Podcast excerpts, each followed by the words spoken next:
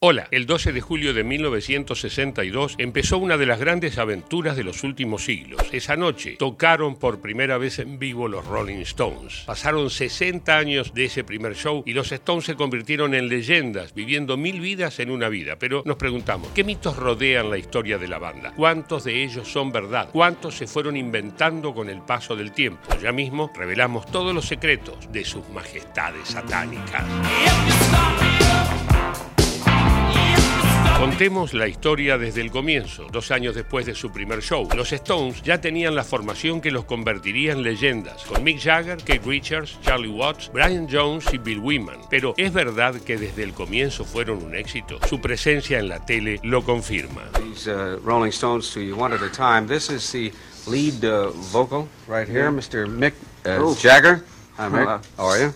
And this would be Brian Jones. Is that right? Brian Jones, how are you? And you are? Bill Wyman.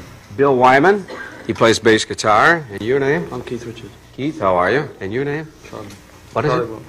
Charlie what? Walton. Charlie Waltons. Watts. Watts, I see. Uno de los mitos más conocidos de la historia de los Rolling Stones es el supuesto enfrentamiento con los Beatles. Ambos grupos nacieron y crecieron en paralelo, al mismo tiempo, mientras se identificaba a los Beatles con la elegancia y los valores familiares, los Stones se asimilaban más al descontrol y la rebeldía, y se decía que eran rivales. Pero esto, esto fue tan así, la verdad, la verdad que no. Tuvieron un vínculo de amistad, concretado en particular por la cercanía de John Lennon con Jagger y Richards. John, I want to talk to you uh, Dirty Mag. My mother was of the sky, my father was of the earth, but I am of the universe, and you know what it's worth.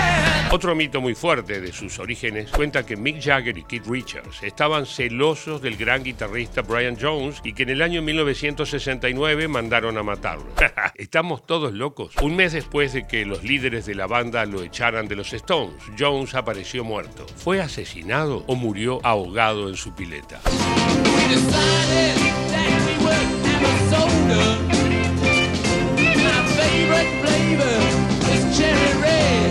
Red. El disco Their Satanic Majestic Request de 1967 y la canción Simpatía por el Demonio, publicada un año después, dieron la idea de que los Rolling Stones eran una banda con algún tipo de adoración del demonio. Incluso se decía que habían hecho un pacto con el diablo. Ellos durante toda su carrera se burlaron, obviamente, de este mito, aunque siempre lo fogonearon.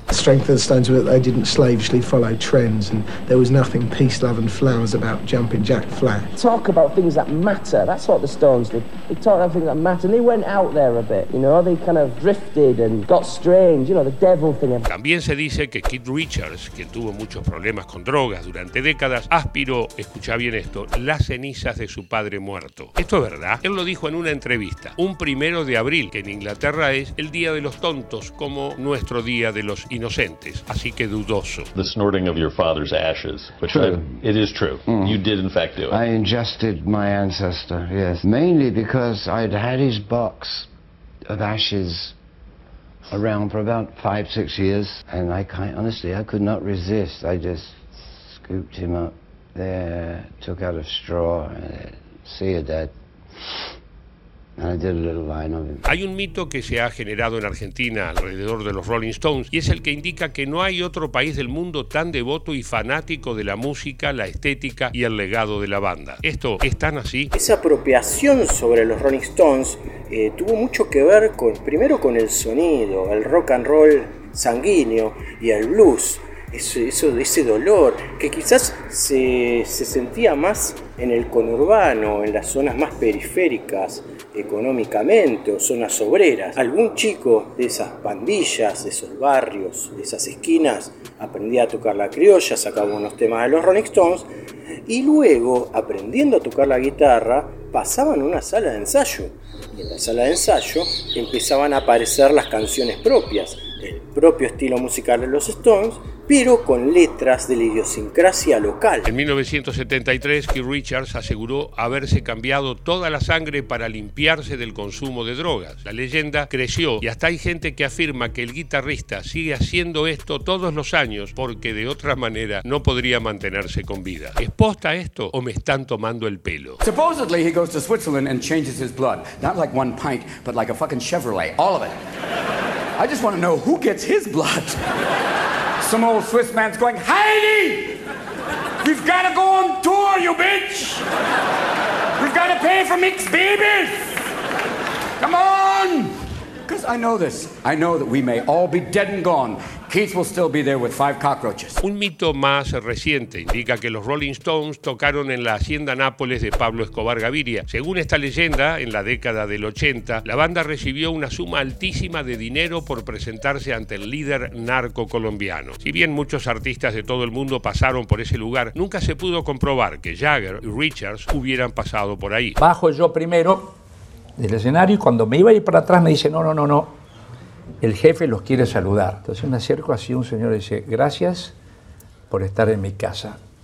Yo soy Pablo Escobar Gaviria, por favor siéntese al lado mío.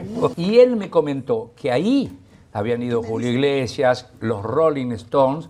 Me dijo, el año pasado mi sobrina cumplió 15 años. Ah, mira. Y yo le dije, ¿qué querés que te regale? Los Rolling Stones. Me dijo, los Rolling Stones. Me costó un millón de dólares. Me dice, pero los traje a los Rolling Stones. Otro mito muy extendido acerca de los Rollins es que su logo, esa famosa lengua ilustrada, fue un diseño del artista Andy Warhol, y esto es inexacto. El símbolo fue ideado por el diseñador Ernie Cefalu en el año 1971, pero el dibujo lo hizo el artista John Pache. La primera vez que se usó este logo fue en el disco Sticky Fingers, cuyo arte de tapa fue diseño de Andy Warhol, de ahí la confusión. Con el tiempo, Warhol hizo varios retratos de los integrantes del grupo, sobre todo de Mick Jagger. Cuando los Stones tocaron por primera vez en Argentina en 1995, se extendió un rumor que se convirtió en noticia y más tarde en mito. Se decía que la banda no tocaba en vivo, sino que ejecutaba un perfecto playback, o en todo caso, se decía que siempre había una pista grabada disponible para reemplazar el sonido en vivo en caso de que alguno de los músicos pifiara alguna nota. ¿Fue así? La experiencia de ver en vivo a los Rolling Stones es una experiencia personal, intransferible,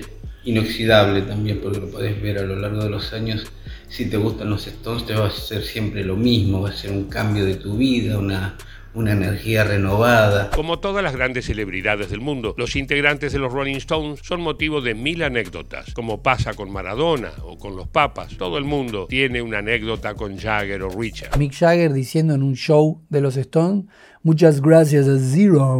¿eh? Que Mick Jagger diga mi nombre agradeciéndome en un show de los Stones, no sé si, si mucha gente puede entenderlo. Sobre todo cuando tienen que ver con los amoríos de los músicos. Mi mujer y una amiga de ella estaban en el hotel, porque yo estaba hospedado. Y entonces, claro, este muerto la vio, se fue al front desk y averiguó dónde estaba. Entonces estaba yo acostado con ella. En calzoncillo, viendo tele. Suena el teléfono. Hola. Y siento. Hello. Digo, who is? Is Julia there? "Eh, Julia, what Julia? Le digo. Who is? Le digo. ¿quién sos? Me dice. eh, it's uh, uh, the Rolling Stones singer. Ah, tómatela. Te voy a matar. Se dio cuenta, nos llamó, después fuimos los dos a estar con él un rato. ahí ¿Y se te pasó? Se me pasó, pero él no, él se enojó. Señoras, señores, se cumplen 60 años del primer show en vivo de la banda conocida como The Rolling Stones. Los mitos alrededor de estos músicos son cientos. ¿Seguirán apareciendo nuevas historias sobre ellos? ¿Con qué nos sorprenderán en los próximos 60 años? ¿Quién sabe? Por ahora llegamos hasta acá. Salud a los Rollins, a ustedes y chao. Hasta la próxima.